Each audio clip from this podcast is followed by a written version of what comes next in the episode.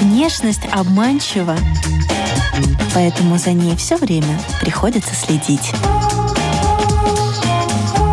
Программа «Внешний вид» на Латвийском радио 4. Здравствуйте, дамы и господа! Вы слушаете радиопрограмму о красоте и моде и подкаст «Внешний вид». Здесь мы изучаем влияние внешнего вида на все сферы жизни героев, знакомимся с модными трендами и отвечаем на такие вопросы, о которых вы раньше даже не задумывались. Приглашаем и вас окунуться с нами в этот интересный опыт. У микрофона Алиса Орлова. Далее в выпуске вы услышите за последний год случилась революция, настоящая революция вообще в, в использовании искусственного интеллекта. Арт Нуво, Рига, и он тебе выдает четыре варианта девушки, модели в одежде того времени. Мои знаменитые седые волосы, которые уже седые, там, наверное, с 25 лет, ну вот они узнаваемы, да. Сегодня поговорим о том, как нейросети одевают модели в сгенерированную одежду и как искусственный интеллект стал участвовать в человеческих фотосессиях. Сегодня с нами фотограф Ал Лобковский. Здравствуйте. Добрый день. А, я фотограф, я портретный фотограф, и для меня внешний вид – это, наверное, если так сказать, внутренний вид, потому что я предпочитаю снимать э, портреты, исходя из внутреннего состояния человека. А в чем э, заключается секрет удачной портретной съемки? Ну, я думаю, для каждого фотографа э, свой секрет, и кто-то предпочитает как раз делать все на внешнем уровне, то есть хороший макияж, прическа, одежда. А, вот я предпочитаю, как я уже сказал, больше работать психологически со своими клиентами, а, создавать такую атмосферу, в которой мы очень хорошо, и вот когда им очень хорошо, вот тогда они прямо классно выглядят. Но когда женщина приходит на портретную съемку, наверное, главное, о чем она думает, сделать правильный макияж, хорошую укладку, чтобы, как вы уже сказали, визуально все выглядело идеально. Вот в работе и подготовке с таким человеком, а, на что вы еще опираетесь? Вот как вы расшифровываете эту задачу? Вот я расскажу. Я вот как раз таки вот с этими вещами я расшифровываю очень просто. Я объясняю, что по поводу одежды. Возьмите с собой чемодан любимой одежды. Именно любимый и комфортный. Не то, что модно, не то, что хорошо выглядит на ком-то, а то, в чем вам комфортно. Потому что бывают случаи, когда приходят на съемку, вечернее платье одевают, а последний раз его одевали на выпускной в школе. И человек его одевает, и ну, ты его подводишь к зеркалу, говоришь, посмотри. Комфортно? Нет. А вот ты пришла в э, любимом растянутом свитере, одень его, и человек его одевает, и преображается прям моментально. Может быть, каким-то элементом одежды вас действительно удивляли очень сильно вот из этого того самого чемодана, о котором вы говорите? О, да, одежды много, и действительно приезжаю с чемоданами, и мы на месте разбираем эту одежду. Я сейчас начал делать съемки, в которых вообще нету одежды, но это не голые люди, это люди, одетые в вымышленную одежду, как раз-таки. Цифровая мода. Да, цифровая мода. Вот это самое-самое интересное. Я как раз завтра делаю съемку такую.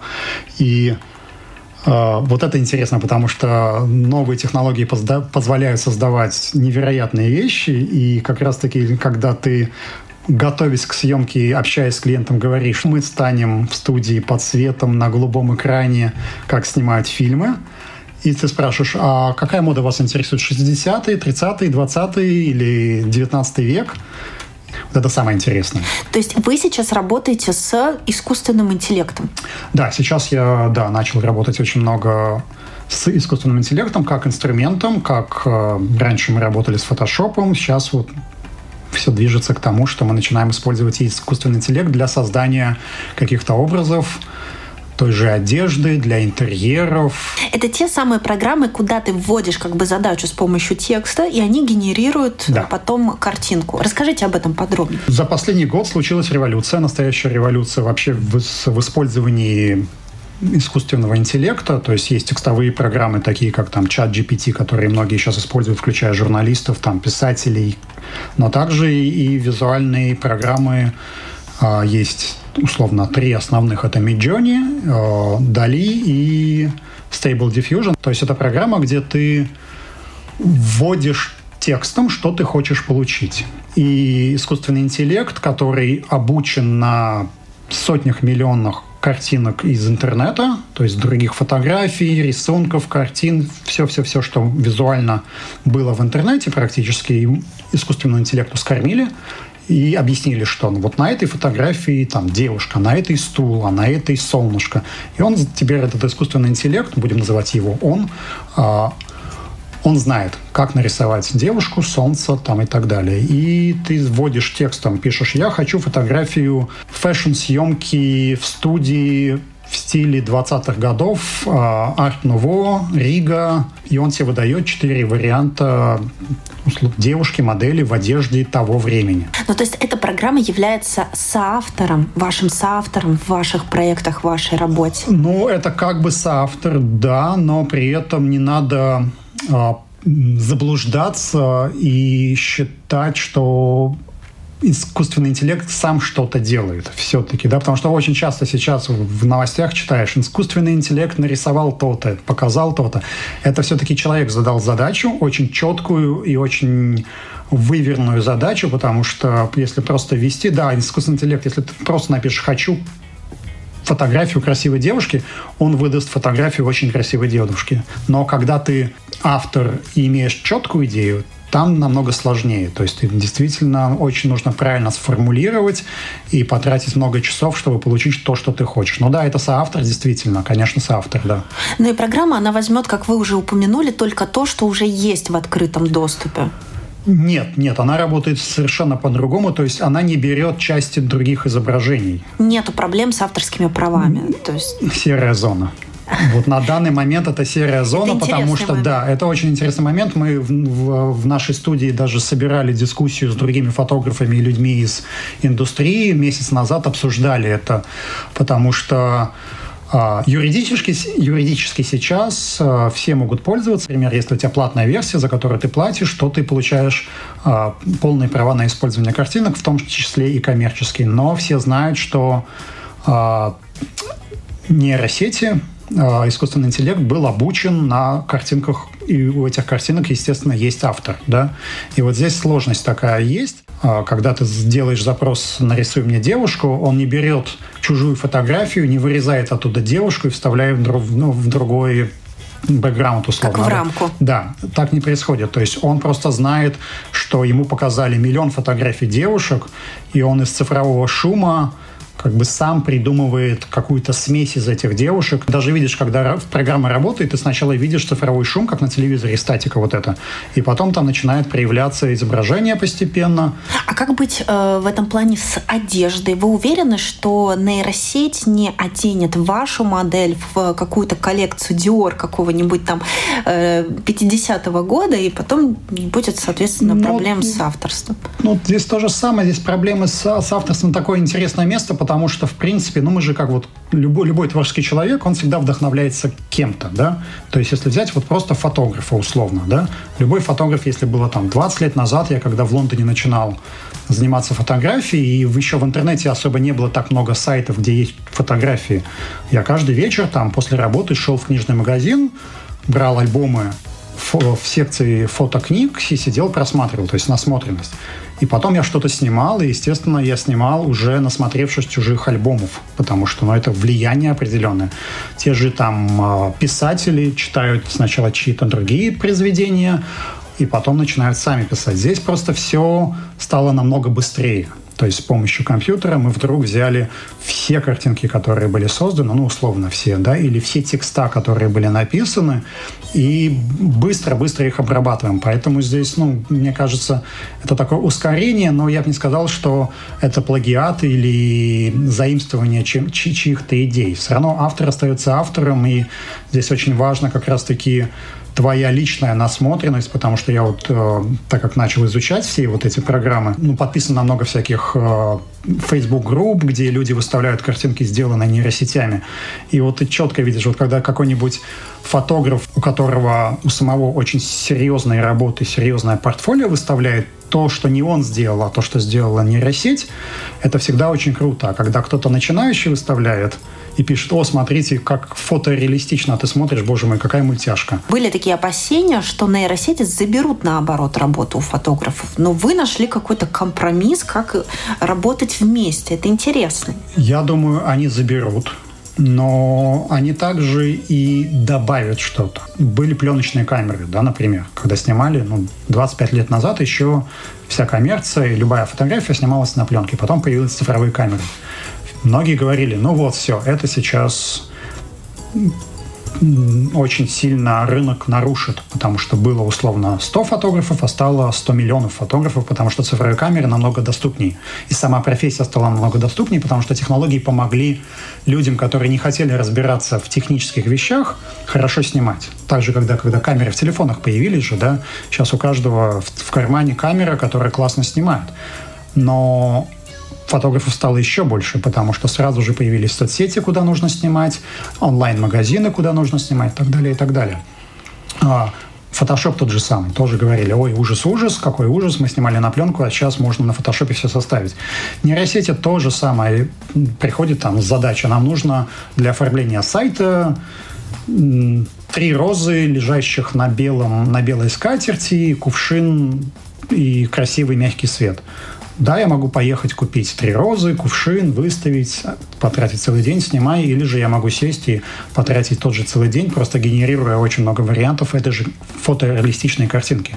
Но обращаются все равно ко мне, вот, поэтому я не думаю, что прямо убьет-убьет, что-то изменится, но что-то и добавится. А как будут тогда работать глянцевые журналы, которые нанимают именитых фотографов, платят им огромные гонорары, чтобы они сняли ту или иную модель, когда можно просто, э, вот как вы говорите, дать вот эту команду да. для нейросети? Ну, на данный момент э, просто так нельзя, потому что вот ну, в той версии, в которой мы сейчас работаем и находимся, все еще ты не можешь задать задачу сделай мне фотосъемку с Клаудией Шифер без Клаудии Шифер.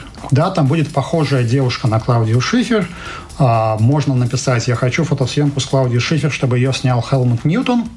И это будет по стилистике похоже на фотографии Хельмута Ньютона, но все равно а, нас, вот там точно любой профессионал поймет, что это нейросеть. Да? Если что-то абстрактное, просто красивая девушка, похожая на Клаудию Шифер, люб, любым фотографом снятая, то там уже как бы легко, да. Я сейчас вот балуюсь, э, два дня подряд ставил свои аватарки, сделанные в нейросети, просто немножко гламурная съемка, более гламурная, чем на самом деле, да. А, и, ну, достаточно интересно, потому что 90% моих подписчиков на Фейсбуке не понимают, что это не фотосъемка, да, то есть они как бы, кто меня хорошо очень знает, пишут, а, чего-то не то. Но я уверен, что это тоже пройдет вперед, но съемки все равно будут, потому что а, нейросеть, мне кажется, она не дойдет до того состояния, когда ты вот можешь прямо-прямо вот описать каждую деталь одежды. Ну, то есть, если мы снимаем, например, коллекцию там Гуччи на Клаудии Шифер и снимает э, Дэвид Бейли, да, условный там, или кто-либо, любой другой фотограф, живой или неживой, э, мне кажется, нейросеть не сможет вот до такой степени, чтобы одежда, то есть то, что у нас есть в материальном мире, было описано, чтобы не было ни одно, каждый стежок был бы правильный. Поэтому все равно реальные материальные вещи пока еще, я думаю, долгое время будут сниматься именно на, на, на камеру фотографом. А какое самое такое тонкое, практически ювелирное такое, э, вот эта задача, которую вы как бы вбиваете? Ну, например, там пуговица должна быть пришита черными нитками или... Ну, я сейчас фантазирую. Да, нет, это... Самый тонкий запрос, он какой может быть? Ну, это немножко абстрактно все, потому что если я захочу, скажем, я могу ввести э, close-up э, пиджака с двумя пуговицами. Пиджак должен быть в шотландскую клеточку, пуговица должна быть одна серебряная, другая золотая с гербом Британии, пришитые белыми нитками – если это будет э, достаточно все крупно в кадре, как основные элементы кадра, нейросеть это поймет. А если вы напишете кошерный материал, ну, что будет? Там очень много интересных вариантов случается, когда ты пишешь, и очень неожиданных, потому что в том-то и дело, здесь интересный такой момент, потому что с нейросетями э, создатели нейросетей писали их так, чтобы они понимали нас, людей. А оказалось, что когда они запустили их и мы начали их тестировать и использовать, мы подстраиваемся под нейросети. То есть все наоборот случилось. Тебе нужно очень креативно использовать слова, сочетание слов, порядок слов. Если ввести какой-нибудь, например, э, модель, э, фэшн-съемка модели в одежде Гуччи и рядом должен быть аквариум с рыбками, то очень большая вероятность, что и модель будет а, в аквариуме, или же аквариум будет у модели на голове одет, и рыбки будут плавать, она будет задыхаться там. Ну, то есть, как бы нейросеть может очень своеобразно интерпретировать твой запрос, и бывают очень смешные варианты. И, например, куча проблем была в четвертой версии с пальцами. Все, наверное, видели любые картинки, где есть люди, сделанные нейросетями. С пальцами была беда-беда. Было по 6, по 8 пальцев, кривые, без пальцев у людей. Но интересно, что даже с мануальной обработкой профессионалом, постобработкой, да. тоже бывают какие-то такие смешные ситуации, когда у какой-то модели пропадает нога. Да, или таких, таких да, целые, целые коллекции хорошего фотошопа. Да. А как это вообще происходит? Как это возможно? Это же реально профессионалы над этим трудятся. Ну, это потом на обложке попадал. Да, я 20 лет как раз занимался ретушью, у меня своя компания, которая специализируется. Я могу сказать, как это возможно, потому что когда ты сидишь уже 22 час, обрабатывая на жесткий дедлайн 15-ю картинку фэшн-съемки, бывает, что глаз так замыливается, что ты вот быстро тебе кто-то пришел имейл, нам нужно правки номер 985, да, и ты быстро что-то делаешь и не заметил, не тот слой включил, отослал, и потом кто-то там тоже уставший отослал это в печать, и бац, у тебя на обложке там девушка с тремя руками.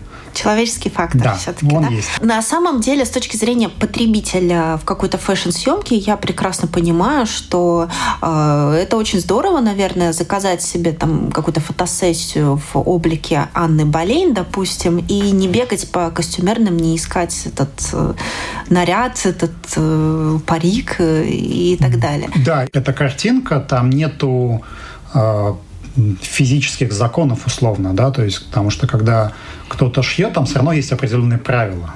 То есть вот это вот то, что нейросети дали нам, это самое-самое большое, в принципе. Но они дали нам то, что мы в свое время дали им, но не все, наверное, архивы, не, не все архивы всего мира оцифрованы. То есть рассчитывать на какое-то на какое-то суперисторическое соответствие тут, наверное, не приходится. Совершенно нет. Они хорошо чувствуют стилистику. То есть если я ввожу фотосъемка моделей в одежде 60-х или фотосъемка модели в одежде 20-х, то, естественно, прям отлично выдает, что носили в 20-е, что в 60-е. Да? Это, это нейросети знают очень хорошо. Но любой, конечно, историк моды, посмотрев на то, что я создаю, скажет, ну, вау, come on. Поэтому я это, в принципе, называю, это не, не модная съемка под 20-е годы, это футуристичная модная съемка под 20-е годы. Или же, мне больше даже нравится это описывать как... Э, что бы было, если бы условно в 20-е годы э, какой-нибудь условный Алексей или Александр не работал бы на заводе, а стал модельером и мог бы придумать те годы что-то новое, да, то, то, что не случилось, условно. А пойдет все на удешевление, потому что, опять же, да, допустим, чтобы что-то построить в павильоне или свозить ту же Клаудию Шифер или там, Наоми mm-hmm. Кэмпбелл в какую-то локацию, которая нужна для съемки, это все нужно оплачивать, перелеты, там, аренду и так далее. Проблема в чем? Все еще нету предсказуемости. Так как я много снимал а, рекламных съемок за свою карьеру, это всегда очень четко и очень жесткие критерии, техническое задание, креативный директор, арт-директор, клиент, маркетинг, куча людей на съемке, которые а, просят что-то поправить, что-то сделать. И вот здесь как раз-таки пока проблема на данный момент, что ты не можешь до такой степени все это редактировать. Если мы говорим, делать коммерческую, коммерческую съемку дешевле или нет, я бы не сказал, что это дешевле, потому что просто уйдет очень-очень много времени, и, возможно, намного быстрее было бы что-то построить. Мне, например, интересно, как бренды будут реагировать, потому что, ну, как бы претензии к нарисованной виртуальной Эйфелевой башне или там к пирамидам или каким-нибудь там джунглям одна история, а другая, если кто-то увидит что-то похожее на то, что там в каких-то коллекциях когда-то ну, выходило. Ну, и обязательно так и будет. Я уже делал тесты, я делал коллекции Vivienne Westwood, То есть ты просто вводишь, вот опять же, фэшн-съемка, модель, описываешь модель, описываешь, где она находится, и пишешь коллекция, созданная Вивьен Вествуд или там Миссони или кем угодно. И он выдает четко, очень-очень сразу же узнаваемые образы, а, и как бы, ну, как по мне, это дико интересно насчет вот как раз-таки copyrights. Но я не думаю, что бренды, опять же, ну, как бы, что, вот что они могут сделать, во-первых, а во-вторых, даже зачем им это делать, да, то есть как бы зачем им а, раздувать скандал, что если кто-то где-то использовал их, их веяние, потому что, ну, опять же, как я и сказал изначально, а что, если я fashion-дизайнер и люблю Вествуд и сделаю омаж Вествуд. А с другой стороны, дизайнеры же могут, у тех, у кого закончилось вдохновение, они же могут получить новый источник для него. Вот, а это самое классное. Мне кажется, сейчас как раз-таки тот момент, когда вообще вся индустрия, как минимум искусства, моды, литературы, очень сильно вперед побежит, очень быстро вперед побежит. Это как вот, например, когда появилась компьютерная графика в кино. Расширить рамки того, что мы видим, и то, что режиссер, сценарист, актеры могут донести до нас. То же самое будет и здесь, включая и fashion, кстати, и моду, потому что я уверен, сейчас в каждом модном доме целый департамент сидит и создает, генерирует картинки просто как для мудборда. Потому что, ну, вот если бы я был креативный директор какого-то fashion-дома, я бы сказал, окей, я хочу следующую коллекцию я не знаю, лат, латышская национальная одежда в стиле панк, ну, условно, да. И если бы это было там три года назад, что мы бы делали? Мы бы брали там, ходили бы в музей исторические моды, смотрели на национальную одежду, изучали бы панк, как-то бы сидели там, это сшивали, пытались как-то совместить. Это бы заняло целый год. А здесь ты просто вводишь два понятия – и он тебе выдает уже достаточно много интересных вариантов. Тем самым ты быстрее придумываешь, что тебе нравится, и уже начинаешь это производить для коллекции. То есть я уверен, сейчас будет то, что мы видели на Catwalks, безумная fashion, это только начало. Но нейросети — это еще и такие вот эти маски, это еще и про создание каких-то клонов. Ну, нейросети, да, они могут, ну, это так называемый deepfake, да, когда заменяют лицо. Вот здесь очень вот это вот место достаточно такое опасное. Это даже не серая зона, это вот ходить по острию, мне ну кажется. Ну да, потому что здесь я вот обсуждал с ребятами-журналистами как раз-таки, потому что тоже как, как мы в ближайшее время, в ближайшем будущем будем э, различать фейк или не фейк, да, потому что, ну, действительно, нейросети сейчас э, имитируют голоса, э, имитируют э, интонации человека, то есть уже появились нейросети, где ты можешь условно сказать своим голосом текстом одно предложение прочитать, и они уже очень-очень близко к реальности воспроизводят а, твой голос, твое выражение, как ты говоришь, и ты будешь скармливать любой текст, и будешь слышать свой голос, то, что ты не говорил, то же самое с изображениями. Будут использовать э, не в очень благородных целях, да, у нас есть дополнительные вопросы на карточках. Э, я не знаю, какую из них вы вытянете. Вы тем более не знаете. Тем интереснее будет э, продолжаться наш эфир. Пожалуйста, тяните, зачитывайте. И... Любую, да? Э, да, любую. Любовь к себе зависит от внешнего вида. Прекрасный вопрос для меня, как портретного фотографа. Нет, не зависит совершенно. Первый час человек сидит, держится за стул, прямо вот видно, что дико некомфортно, я вся такая или такой некрасивый потом надоедает стесняться, надоедает бояться, а потом вдруг поймали волну, и случилась любовь к себе. И вот любой внешности, любого размера, все красивые, когда любят себя. Да, то есть это вот очень важно. Вот, потому что да, даже бывает наоборот, как раз таки приходит по современным стандартам красивейший человек, да, там девушка вся такая, как топ-модель из Инстаграм, но ты снимаешь и чувствуешь, что человека какой-то плохой период жизни, она выглядит потрясно, но съемка совершенно не живая. Или же, а наоборот, приходит кто-нибудь такой совсем-совсем скромный, первый раз на съемках, вся боится, но как посмотрит, как взгляд такой, что ого-го. И там съемка намного лучше, чем вот с этой красавицей. То есть здесь любовь, она ну, точно не зависит про вне... Это не про внешний вид, но когда ты любишь себя, тогда ты свой внешний вид хочешь тоже улучшить с, каждым днем. Это самое важное. Комфортная одежда, а не специальная для съемки, а именно комфортно, любимая. В чем хорошо, в чем ты вот себя чувствуешь классно. Тот же макияж. Я часто говорю перед съемкой, вы краситесь вообще? Ну, потому что ко мне приходят обычные люди, не модели, не профессиональные модели. Говорит, не, ну я так немножко там чуть-чуть туши. Я говорю, так и приходите на съемку. И вот те, кто не красится, я говорю, не надо специально идти, потому что были случаи, приходит человек, говорит, боже мой, меня так накрасили, я себя не узнаю в зеркале.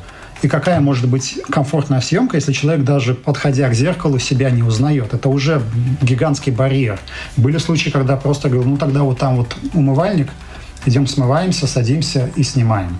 И человек был счастлив, потому что вернулся, посмотрел, о, я такая же, как я проснулась.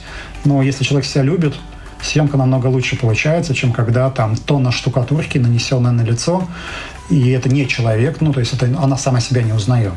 То есть здесь все, все от любовь к себе, комфорт, самое главное для портретной съемки, во всяком mm-hmm. случае. А если человек просит себя очень сильно ретушировать, это сразу сигнализирует о том, что он себя не воспринимает? Да, для меня это, да, именно так, так, такое, и это тоже э, многие коллеги-фотографы удивлялись, когда я сказал, что, например, я, я формы вообще не меняю. То есть э, я ретуширую лицо, то есть если там какие-то сложности, какие-то прыщики, какие-то неровности на коже, морщинки. Это я делаю, но тоже очень-очень-очень стараюсь, вменяемо, без перебора, чтобы человек себя узнавал. А, но формы я вообще не меняю принципиально, да, потому что а, ну, я считаю, что это совершенно лишнее, и как раз-таки моя задача как, как хорошего фотографа убедить человека на съемке, что он красивый, каких бы форм он не был. Но это, это еще моя такая, наверное, профессиональная э, деформация, потому что я ну, 20 лет фотографии и 10 очень профессионально в ретуши как раз-таки. Я делал компании для мировых брендов, для журналов, для дизайнерских контор, очень много всего, да. И ну, скажем, условно грешил, да, потому что очень много делал моделей идеальными-идеальными, поэтому, когда я снимаю частных клиентов, я решил, что нет, я не буду вот заниматься вот этой ретушью, ретушью, которая прямо меняет человека. Возьмите еще, пожалуйста, один вопрос с карточки. А, внешность обманчива, поэтому смотрите в душу. Вот. Вам удается через объектив? Через объектив очень хорошо, да. Потому что как раз-таки, когда ты напротив тет-а-тет с человеком общаешься достаточно, это всегда проникновенно и глубоко. То есть, ну, действительно, это вот та атмосфера в студии, когда ты прямо вот сидишь с человеком, говоришь, спрашиваешь вопросы, задаешь вопросы, а, слышишь ответы, интересуешься им, очень хорошо и показывает и характер, и, в принципе, душу тоже, да. Если внешность — это послание, то о чем вы, конкретно вы говорите а, своей внешностью, о чем тогда ваш месседж? Ой, я свою внешность вообще как-то даже не, не особо задумываюсь о ней и не воспринимаю. То есть я такой, какой я есть, и все. То есть у меня нету а, фиксации на своей внешности, я ну, как-то даже не задумался, если честно. Но вас же тоже кто-то встречает по вашему внешнему? Не, ну, конечно, конечно. Ну, мои знаменитые седые волосы, которые уже седые, там, наверное, с 25 лет, ну, вот они узнаваемы, да, то есть э, на меня карикатуру очень легко нарисовать. А нравитесь себе больше сейчас или в 20 лет? Сейчас. Большинство людей э, с возрастом становятся намного интереснее и глубже, я надеюсь, я тоже. И, ну, и внешне да, тоже, конечно, больше себе нравлюсь сейчас, когда смотришь на свои фотографии 20 лет э, назад, это как-то так достаточно ну, весело. Мне кажется, это еще и тоже зависит от э, социального статуса и от того времени, потому что, ну, если сейчас мы, мы смотрим там условно на фотографии из 80-х годов, ну, для нас это как-то выглядит все достаточно смешно, для наших родителей это был пик их там, молодости, зрелости, и для них это было прям верх моды, да. Поэтому у нас времена изменились, потому что мы сейчас живем наконец-то во, время, во времена, когда можно все. То есть нет такого что прямо вот мода, мода, и все ходят одинаково. У нас ты идешь по улице, даже в Риге, не говоря уже о Нью-Йорке и Лондоне, все по-разному. И вот идет человек из 70-х, а вот из 20-х, а вот из 90-х, а вот современный. И это классно. Это мне очень нравится, то, что все намешано, и все сживаются друг с другом очень хорошо, именно в, ну, в плане там одежды, своего внешнего вида. Ну, да, я сам себе намного больше нравлюсь сейчас. А, с вами был Лобковский фотограф. А, я всем хочу пожелать а, любить себя, любить свой внешний вид. Слушайте программу и подкаст «Внешний вид». И хорошего дня! Друзья, вы слушали радиопрограмму и подкаст о красоте и моде. Внешний вид нас можно слушать в эфире на Латвийском радио 4 и на всех популярных подкаст-платформах. До новых тем, до новых трендов, новых профессий и новых героев. У микрофона была Алиса Орлова. До свидания.